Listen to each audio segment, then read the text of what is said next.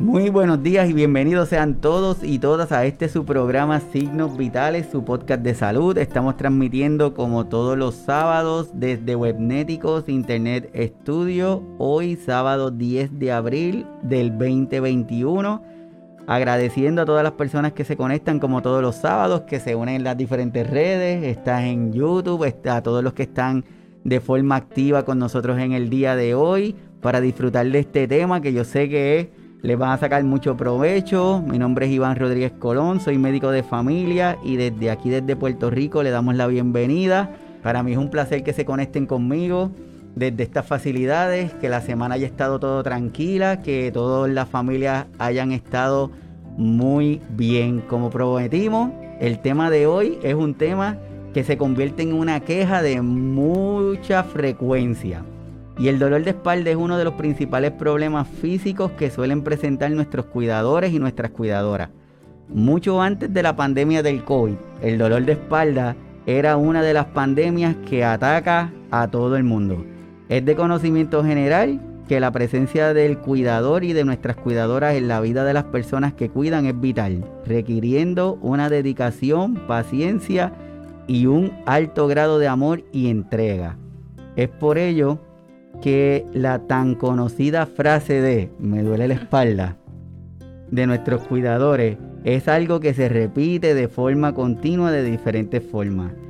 Porque al estar realizando movimientos continuos, por ejemplo, para levantarlos, transferirlos de la cama o de la silla, llevarlos al baño, ofrecerles los medicamentos, prepararles los alimentos, junto a las características propias de nuestros cuidadores, hacen que la espalda sufra, que se convierta como en un, un área de guerra continua.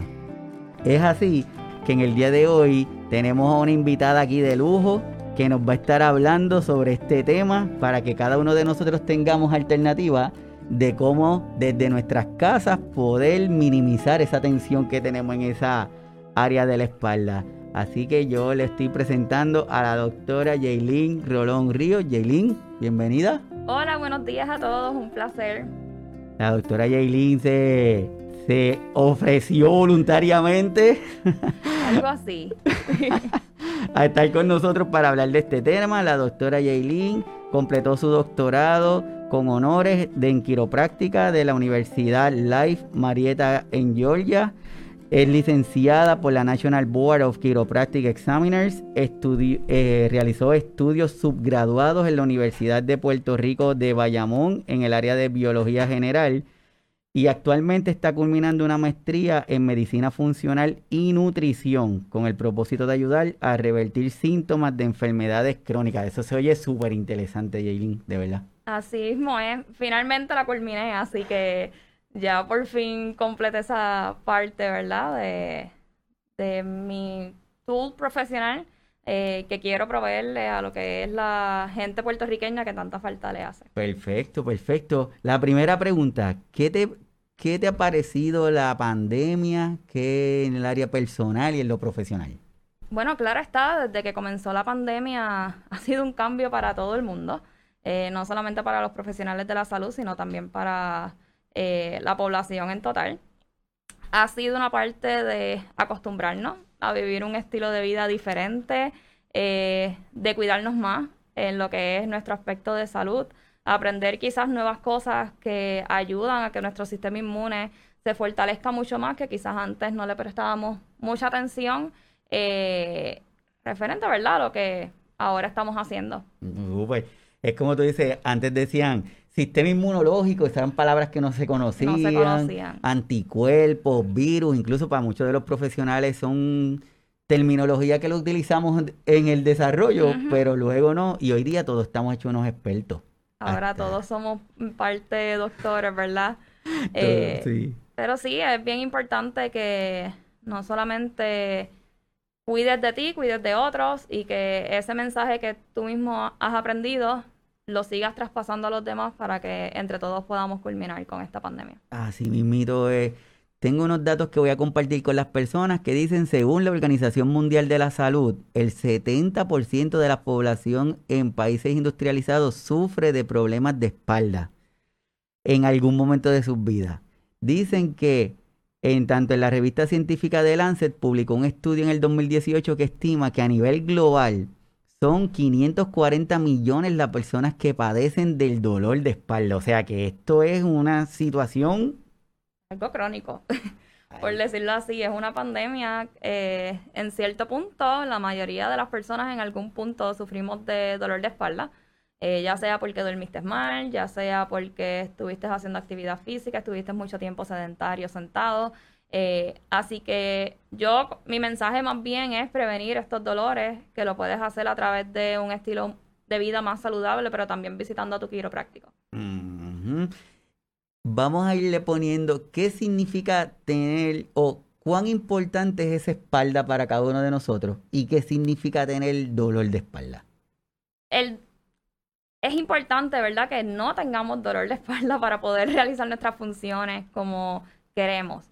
Eh, básicamente los dolores de espalda se componen de muchas cosas, no solamente tu columna vertebral, pero también tus discos, que son los que separan esas vértebras y que evitan que choquen entre sí. Básicamente se le conoce como si fuera un shock absorber eh, o un amortiguador de golpe. Eh, también alrededor de tu columna vertebral están lo que son los músculos, los ligamentos, los tejidos, ¿verdad? tendones que hacen que esa columna vertebral se mantenga lo más fuerte posible. Eh, es bien importante que cuidemos de ella, que no solamente cuides lo que es tu postura, pero también que te alimentes adecuadamente, que hagas actividad física, ya sea aunque sea caminar 15, 20 minutos diarios. No caminar, ¿verdad? Que camines dentro de la casa, sino que realmente tu mente esté enfocada en que es una actividad física lo que estás haciendo. Ok, perfecto. Estamos compartiendo con las personas que están con nosotros una definición que es lo de la espalda. Dice que es una estructura robusta formada por huesos resistentes y una musculatura potente.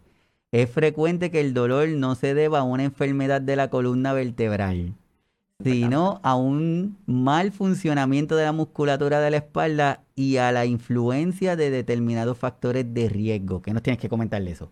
No, básicamente va de la mano a lo que te estaba comentando. Eh, la espalda es lo que nos da a nosotros, como quien dice, forma.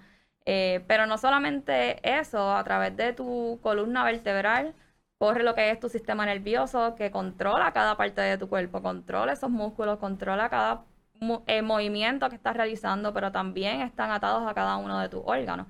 Así que el cuidar de nuestra espalda no solamente es cuidar de que nos dé algún dolor, sino también cuidar tu salud. Es cuidar tu salud. Por eso es que dicen que la espalda inicialmente eran animales que estaban en cuatro patas, ¿verdad? Que toda su área estaba en una espalda o en una columna que estaba horizontal y de momento estamos nosotros, esa columna de forma vertical y tenemos que aprender a, minimizar ese, ese golpe. Y quiero enseñarle aquí a las personas de nuevo esa foto de esa columna porque muchas veces tenemos las molestias de espalda, pero se constituye por músculos que son bien grandotes.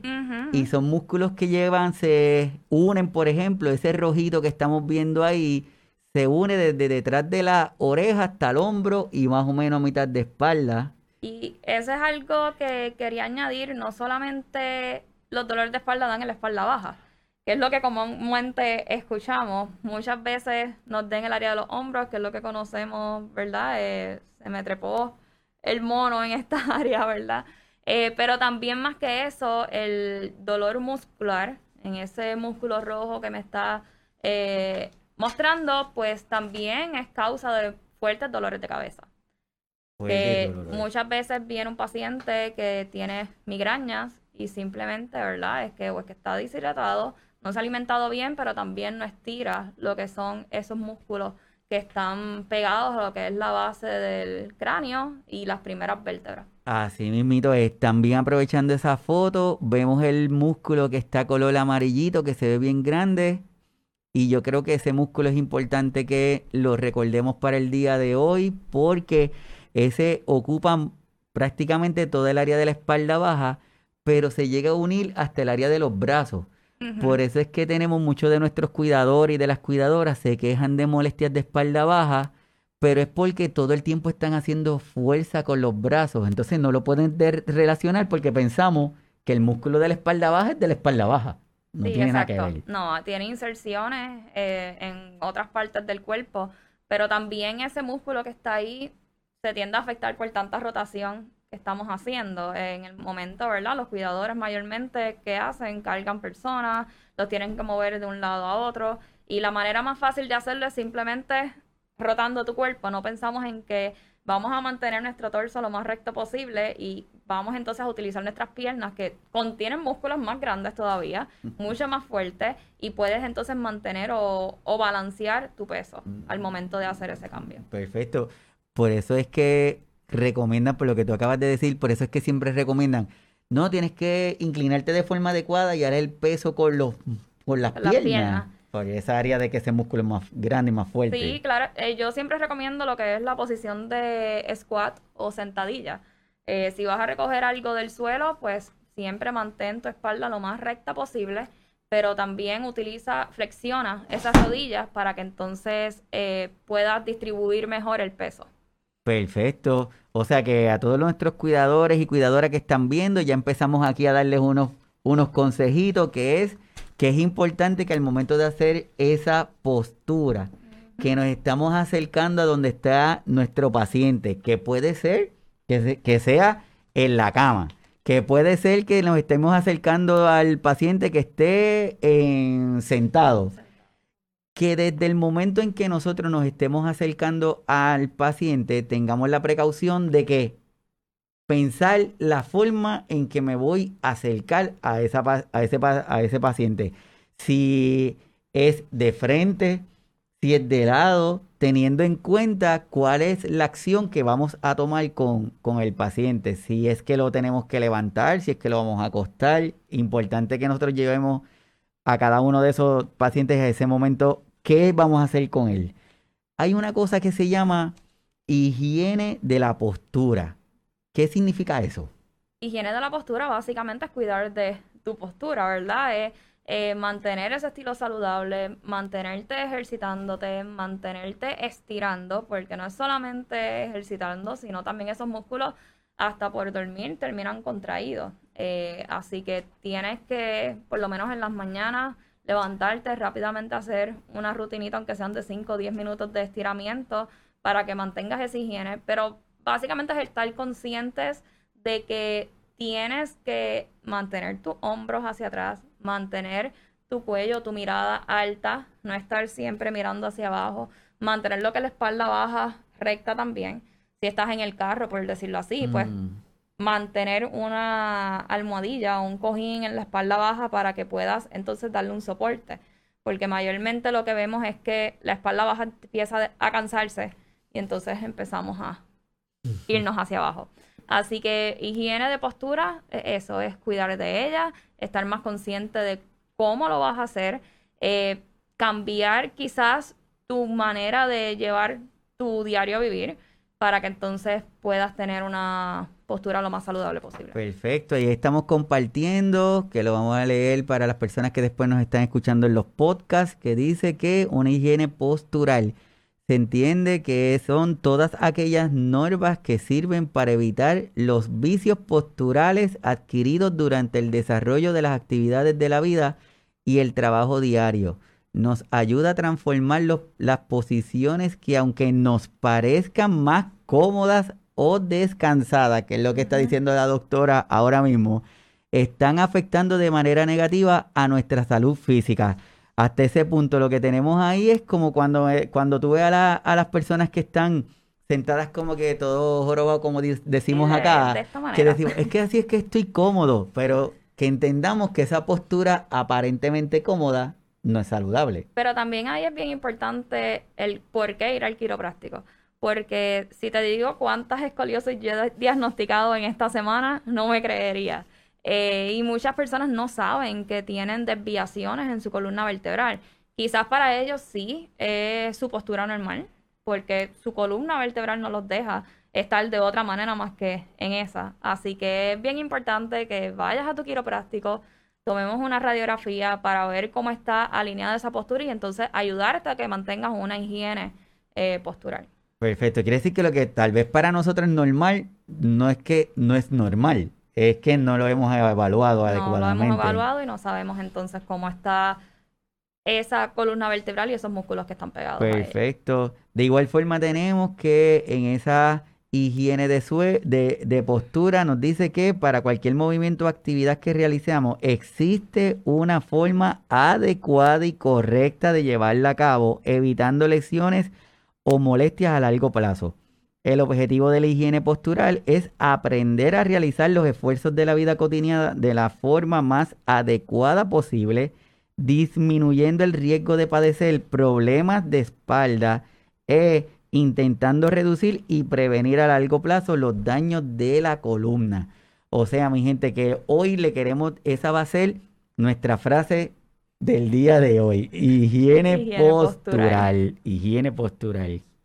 Que además nos tienes que decir de si No, claro, eso al final que mencionaste de cómo prevenir es, es lo más importante.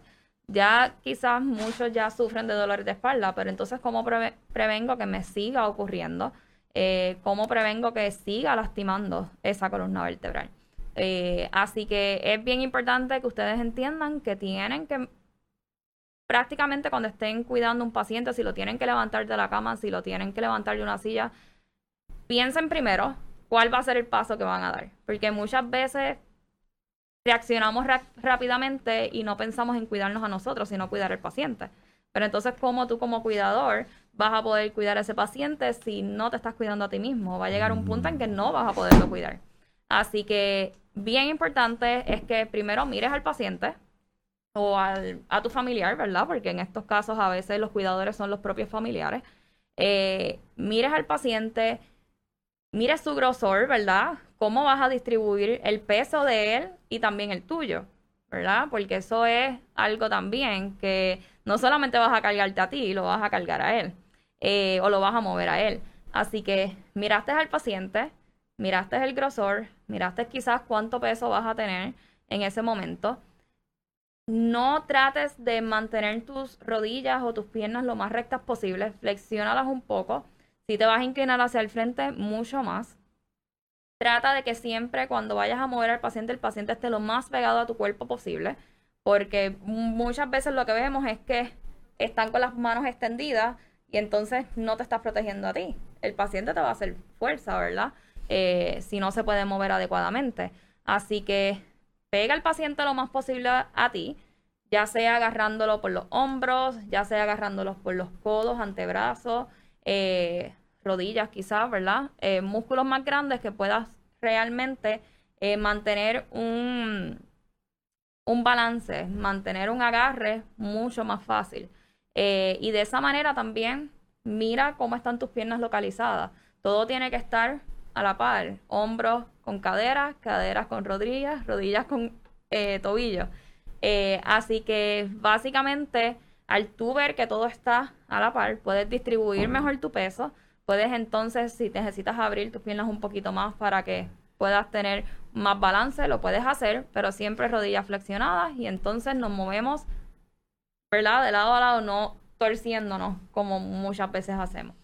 Súper, así que lo que nos está diciendo la doctora es vital para poder nosotros tener una mejor calidad de espalda. Eso significa que si le damos un poquito hacia atrás, como estamos comentando ahorita, es si usted va a hacer un movimiento con su paciente, que nosotros le decimos paciente porque es nuestra realidad, ¿verdad? Pero para ustedes eso puede ser su mamá, su papá, su hermano, su tío. Esa persona que usted está asistiendo, es importante que tengamos pendiente primero qué, qué, qué vamos a hacer con el paciente, con la persona para poder ya en nuestra mente tener determinado un plan. Si es que lo voy a mover o lo voy a transferir para poder tener más las posturas. Y el estar derecho no es saludable. Bueno, en el momento de cargar, sí, tu espalda tiene que estar derecha, pero no podemos estar quizás con las rodillas tan estiradas, ¿verdad? Extendidas, porque entonces a la hora de tú cargarlo te puedes lastimar la espalda. Ah. Así que siempre un poco flexionadas tus rodillas para que entonces puedas quizás moverte mejor y que el, el peso eh, se pueda distribuir. Perfecto, perfecto. Así que para todos los que se están conectando ahora, Estamos hablando con la doctora Yailin Rolón Río, ella es quiropráctica y estamos hablando de una condición bastante frecuente o una queja bastante frecuente en nuestros cuidadores y nuestras cuidadoras, que es ese dolor de espalda, como muchas veces nos dice, es que no se me quita. Que no se quita. Y básicamente no se quita, ¿verdad? Aquí entro más en qué es la quiropráctica, qué nosotros hacemos como quiroprácticos. Y nosotros trabajamos más bien con el sistema nervioso. Que sabemos que está compuesto de nuestro cerebro, pero también de ese cordón espinal, ese cablecito que corre a través de tu columna. Y de ahí salen esos nervios que se pegan a tus músculos, se pegan a tus órganos.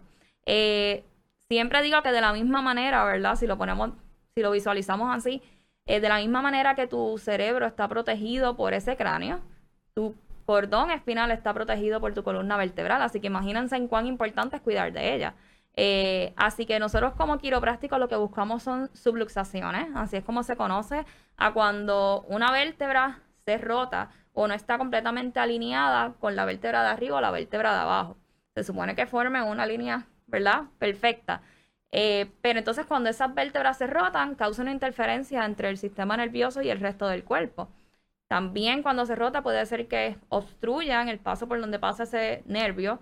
Y ahí es que venimos a ver que empiezan a decir se me pinchó el nervio ciático, ¿verdad? Es uno de los más comunes que vemos. Así que, ¿por qué ocurre eso? Si esa vértebra está rotada, ese cordón espinal se estresa de cierta manera y entonces ese nervio también se va a estresar. Hay músculos, hay ligamentos, hay tendones también en esa área pegados.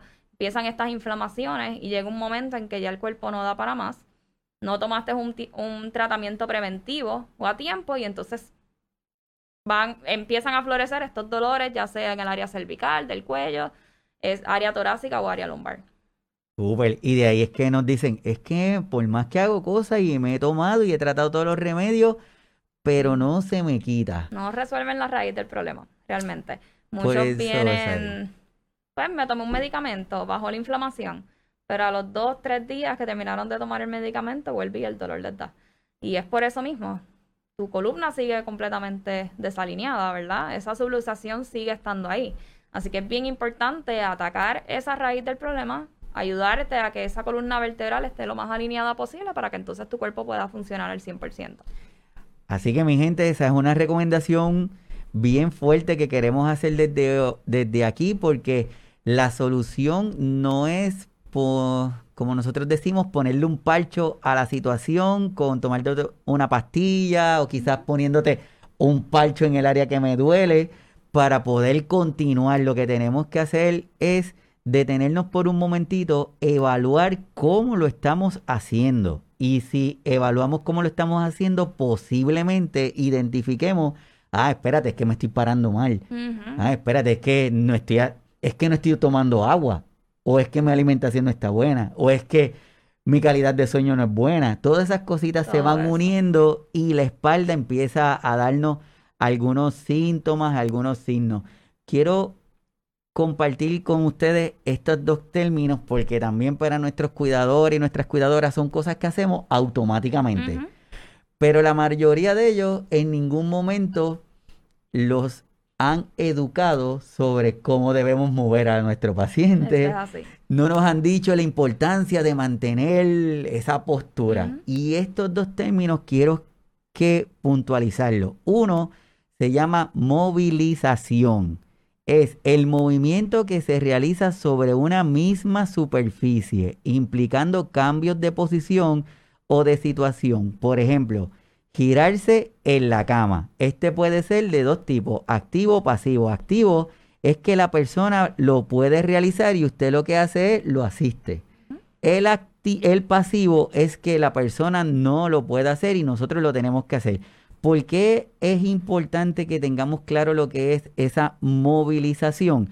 Porque la mayoría de nuestros cuidadores y de nuestras cuidadoras, muchas veces el paciente o la persona que atienden posiblemente pueda hacer algunas cosas propias al paciente. Entonces nosotros queremos ir a ayudarlo, pero el ayudarlo lo que podemos hacer es lastimarnos y le damos más carga a nuestra espalda. Por lo tanto, es importante, esa es la primera. Y la segunda que quiero compartirles es la transferencia.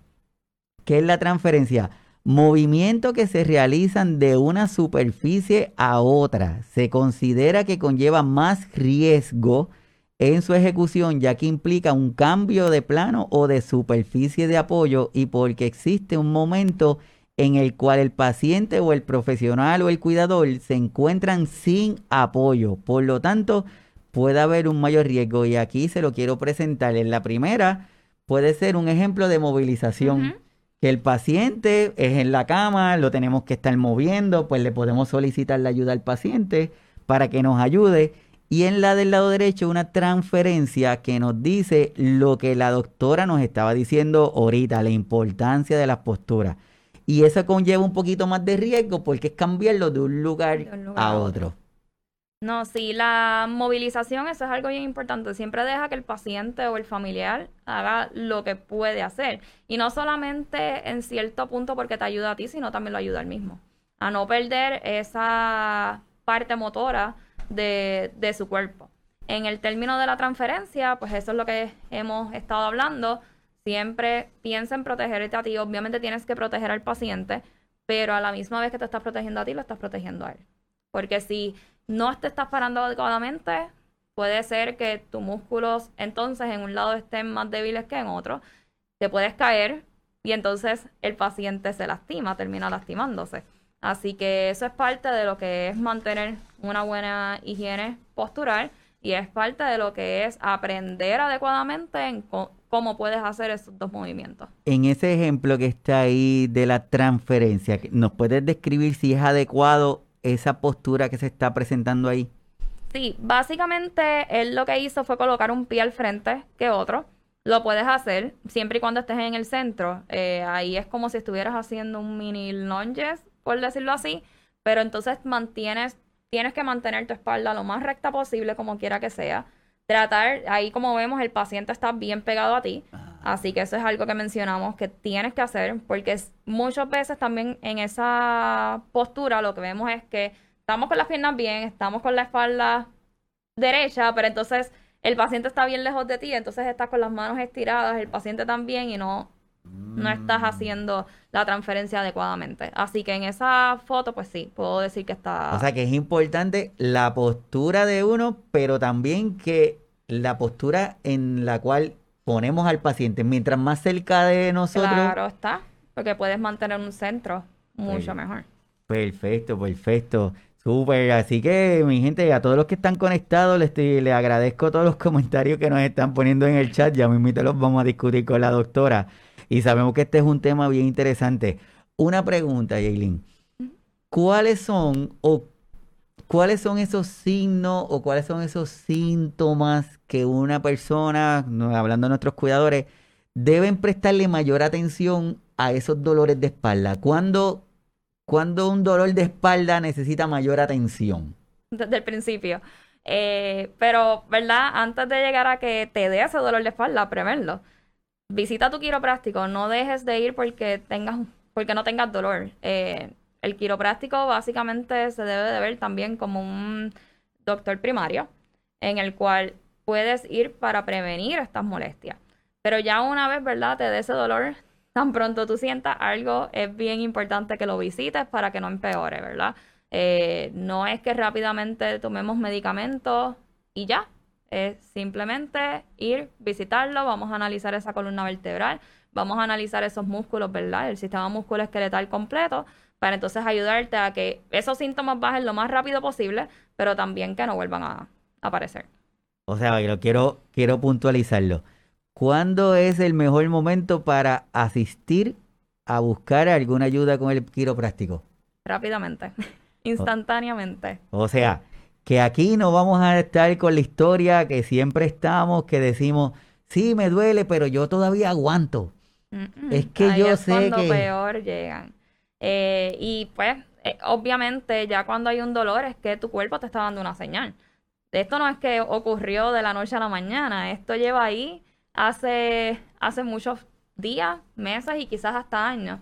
Pero entonces llega un momento en que ya el cuerpo te da una señal de que necesitas un cuidado, necesitas parar, necesitas, ¿verdad?, cuidarte a ti mismo. Así que rápidamente que te dé cierta molestia, vas y visitas al quiropráctico, te analizamos completamente y te damos, ¿verdad?, las herramientas que necesitas para que entonces puedas continuar tu vida diaria. La prevención, cuando el cuerpo nos empieza a doler es porque hay algo que lo estamos haciendo mal. Si esperamos, se va a complicar y de momento están los famosos, los monos que tenemos puestos en la espalda, esos músculos bien tensos.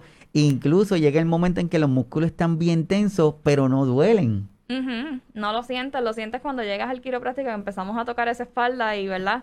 Eh, se dan cuenta como que, contra, ahí, ahí tengo dolorcito. Pero algo que quería recalcar, eh, cuando también ocurren estos dolores de la espalda, muchas veces es que ya nuestra columna vertebral está perdiendo sus curvaturas. También ya le están ocasionando presión a los discos. Y entonces no queremos que en un futuro nuestro disco termine herniado. ¿ok? Porque ya cuando están herniados, pues obviamente el dolor agudiza mucho más. Así que bien importante recalcar que cuando tengas cierta molestia, dijimos, ¿verdad? Que debes de ir antes, no esperes a tener dolor.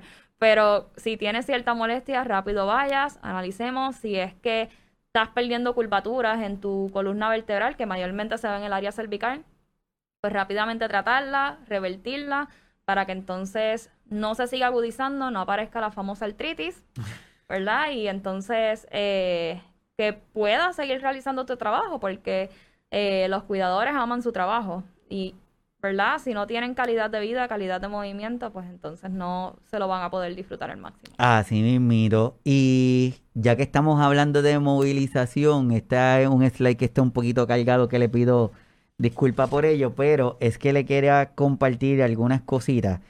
Eh, algunos aspectos más delicados en el trabajo de los cuidadores en cuanto a la movilización. Lo primero, el primer punto dice informar. Avisar a la persona de lo que vas a hacer. Indicarle paso a paso todos los movimientos que vas a realizar. ¿Por qué es importante eso?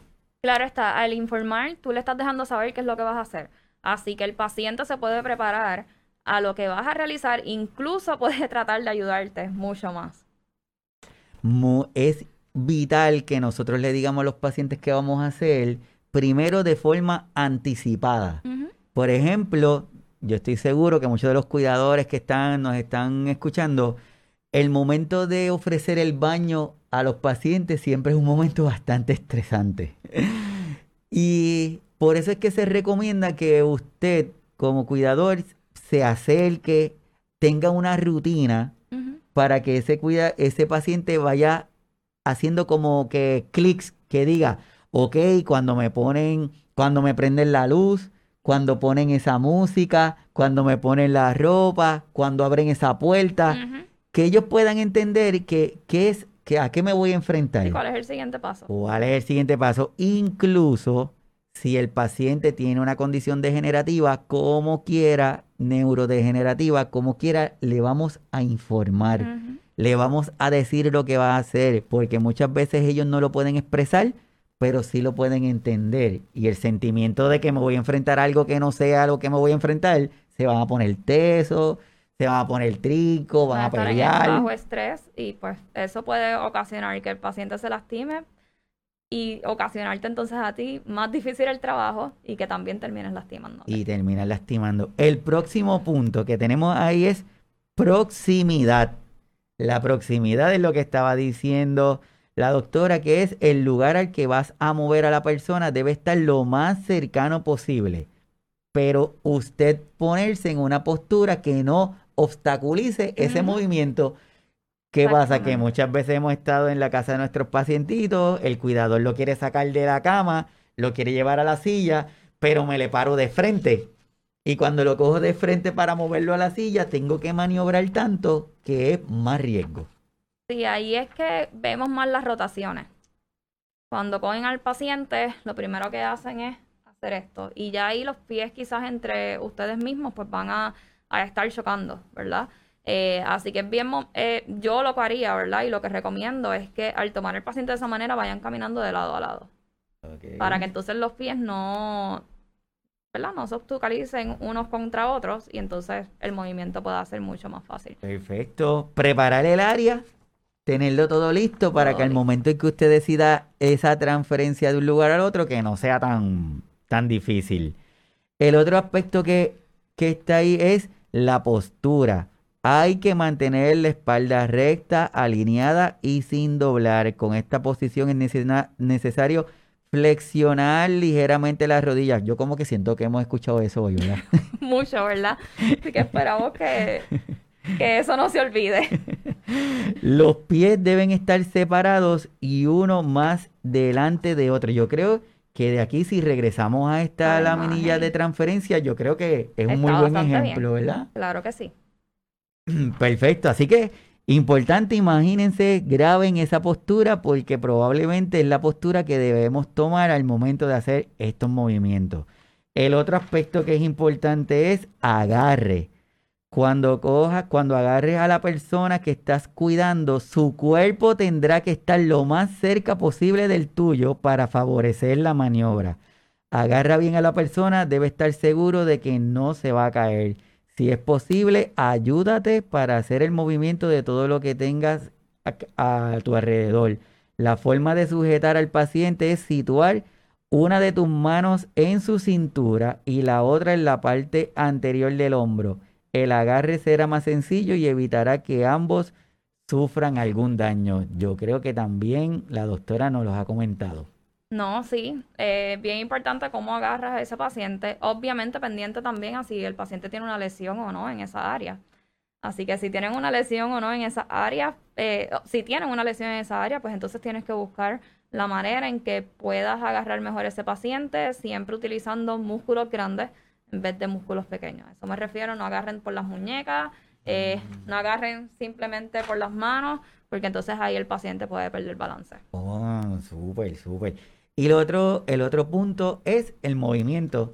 Dice, coloca uno de tus pies en la misma dirección a la que vas a mover a la persona. Intenta crear un contrapeso con tu propio cuerpo para favorecer la movilización contraer los músculos de tus abdominales y también de tus glúteos y realiza el movimiento.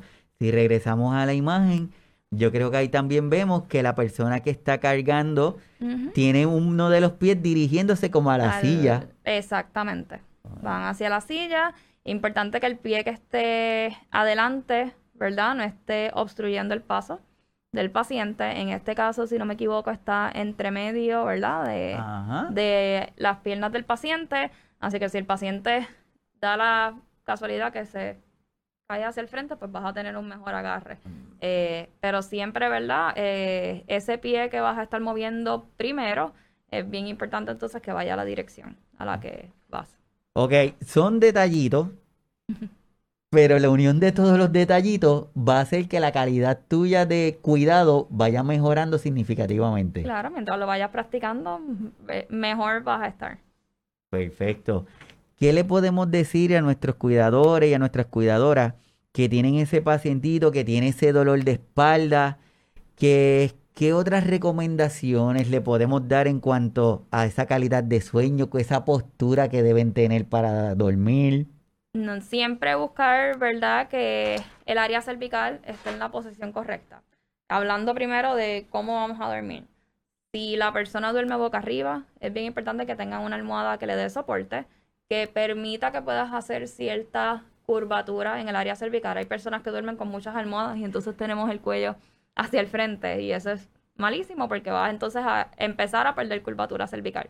Eh, así que es bien importante que siempre los oídos estén alineados con tus hombros. Tampoco queremos que la almohada sea eh, bien flat, por decirlo así, y que entonces eh, esos oídos estén mucho más atrás que los hombros. Eh, otra manera también es que si estás boca arriba, pongas una almohada o un cojín debajo de las rodillas, cosa de que ayudes a que la espalda baja se aplane y descanse. ¿okay? Que no se mantenga con esa lordosis, ¿verdad? Que, que tiene en esa área. Si duerme de lado, Bien importante entonces que el cuello esté lo más recto posible, no de esta manera que acostumbramos a hacer, ¿verdad? Que esté lo más recto posible, alineado también con tus hombros. Y entonces en esta ocasión colocamos una almohada entre medio de las rodillas para que entonces el área lumbar descanse. O sea, algo de lo que yo estoy aprendiendo hoy aquí contigo es que no necesariamente la comodidad es adecuada. Me puede dar comodidad, pero no necesariamente por postura. Claro, obviamente ¿verdad? Y esto yo creo que nos ocurre a todos. Eh, comenzamos durmiendo de una manera y terminamos de otra. Eh, pero vamos a tratar, ¿verdad? Que desde el comienzo estemos con la postura adecuada. Ya como nos levantemos, pues ahí no tuvimos control. Pero si tienes las herramientas adecuadas y tienes conciencia, ¿verdad? De cómo debes de prepararte para dormir, pues entonces vas a tener una mejor higiene de sueño. Perfecto, perfecto. Para todos los que se están conectando, estamos hoy hablando de dolores de espalda. Laura Bolmo, saludos Laura, bienvenida, qué bueno que estás aquí con nosotros. Dice que además de la condición física, también las emociones pueden causar tensión muscular y así el dolor. Sí, eso es bien importante. Eh, para mantener una buena salud, muchos pensamos que la salud simplemente es no tener ninguna condición de salud.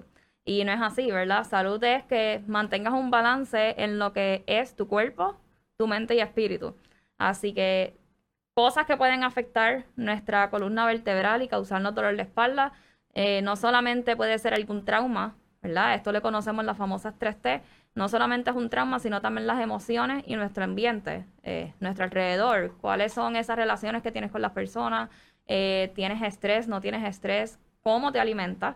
También puede afectar. Así que si comemos mucho fast food, muchas cosas eh, fritas, ¿verdad? Eso no nos ayuda en nada. Lo está causando más inflamación en el cuerpo. Así que ya si tienes estrés, eh, se ha estudiado que una de las maneras en las que podemos disminuir dolor es también meditando. La meditación es clave. Eh, ¿Por qué? Centras más tu cuerpo, centras tu espíritu y puedes entonces ayudar a que el cuerpo se relaje mucho más y entonces esa inflamación o los marcadores de inflamatorio tienden a bajar. Eh, también la alimentación es bien importante y que mantenga una alimentación antiinflamatoria mientras, ¿verdad? Tengamos estos dolores donde hay dolor, hay inflamación nuevamente. Así que si te alimentas de alimentos que son completamente inflamatorios, vas entonces a aumentar esa inflamación y el dolor se va a agudizar mucho más. Alimentos que puedes entonces consumir mientras tengas este, ¿verdad? Este dolor, sinceramente es una dieta que deben de llevar todos los días, pero muchos vegetales, muchas frutas, nada de harinas procesadas, eh, el famoso gluten, ¿verdad? Eliminarlo bajar lo que es los lácteos, el consumo de café y también, ¿verdad? Aumentar lo que son las legumbres y las nueces. Contienen, ¿verdad? Los omegas o los aceites más saludables que nuestro cuerpo necesita. Y obviamente beber mucha agua. Cuando los músculos están tensos, la manera más fácil también para ellos recuperarse rápidamente es el mayor consumo de agua. Súper, súper. Y Qué bueno que Laura hace el comentario, que la doctora lo refuerza, porque cuando hablamos de estas condiciones, ya hoy día la parte de la medicina ha ido cambiando tanto, en donde ya esto no es un cuidado de una sola cosa, no se puede ver como que es que me duele el hombro y me van a tratar el hombro porque es lo que me duele. No, probablemente la causa venga de otro sitio. El cuello mayormente. Los dolores de hombro siempre vienen, tengo dolor de hombro, pero realmente es esta área de aquí atrás, el famoso trapecio, pero también vienen con adormecimiento o hormigueo hacia las extremidades. Eso puede pasar en el área de los brazos y en el área de las piernas. Área de los brazos comúnmente es que el problema comienza en el cuello, no tenemos eh, curvatura cervical y tenemos lo que es el plexus braquial que sale desde la C5, así que eso es la mitad, ¿verdad?, del área del cuello. Salen todos esos nervios, arterias y venas que van hacia los brazos. Así que si hay estructuras ahí que no están completamente alineadas, tenemos el esternocleidomastoideo, que es este músculo grande de aquí, o los escalenos que están completamente tensos, van a comprometer esa área y entonces tenemos lo que es esa, ese adormecimiento. Ya en el área de las piernas, pues mayormente lo vemos con lo que es la ciática, ¿verdad? Pero la ciática es un nervio que se forma de nervios que salen de la área lumbar. Así que si el área lumbar no está también completamente alineada, tiende a afectar ese nervio. Igualmente en el área del glúteo hay un músculo bastante pequeñito en esa área que es el piriforme. Y para personas sedentarias que trabajan mucho tiempo sentados tiende ese músculo a tensarse mucho más.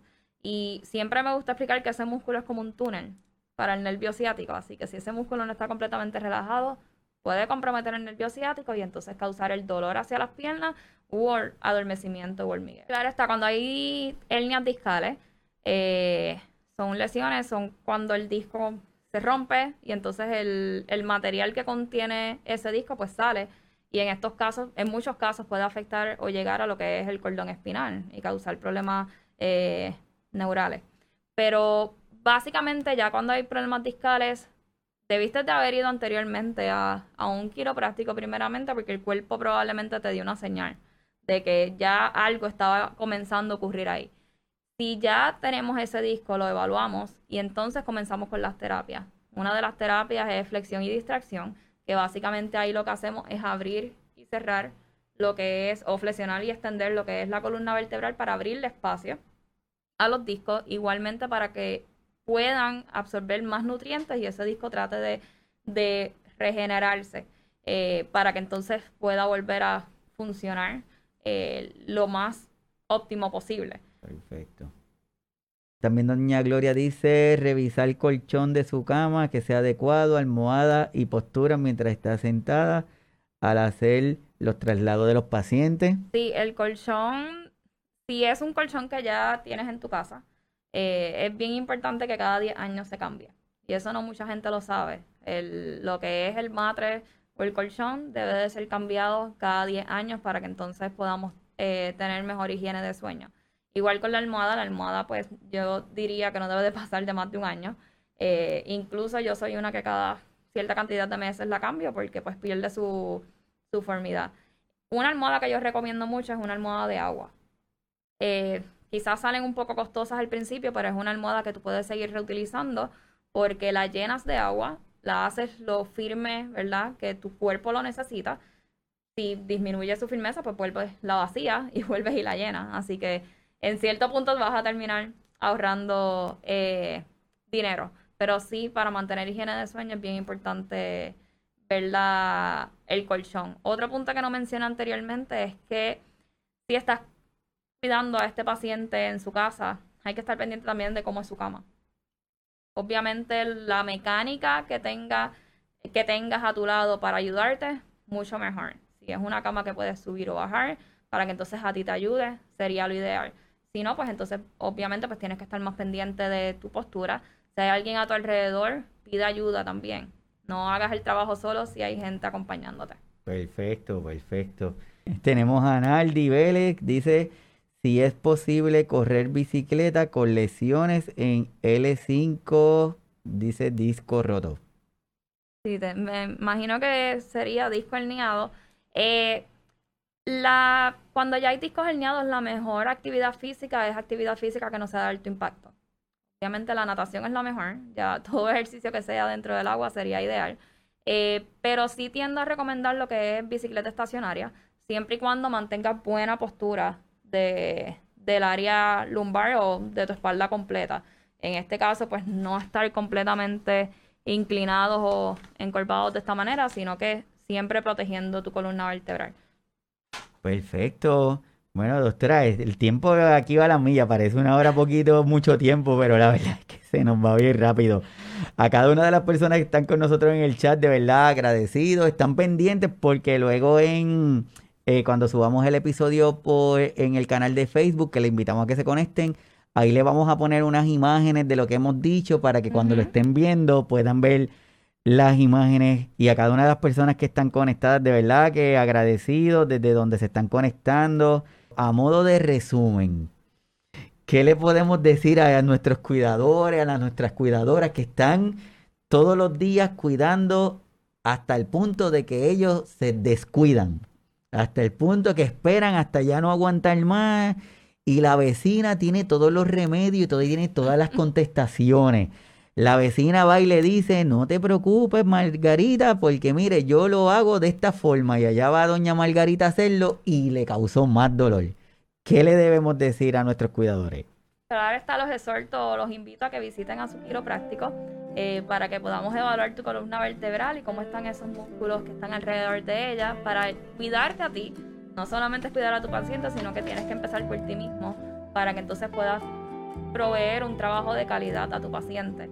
Eh, mantén esa postura lo más adecuada posible. Si tienes que invertir en una almohada, si tienes que invertir en, un, en una almohada para tu espalda baja mientras estás sentado, buenos zapatos para que verdad tengas mejor balance, mejor agarre, eh, inviértelo. Es tu salud y eso es algo que debemos de valorar y siempre tener en mente. El próximo sábado vamos a estar continuando con esa intención de educar, de sensibilizar. El pasado 2 de abril fue el Día Internacional del Autismo.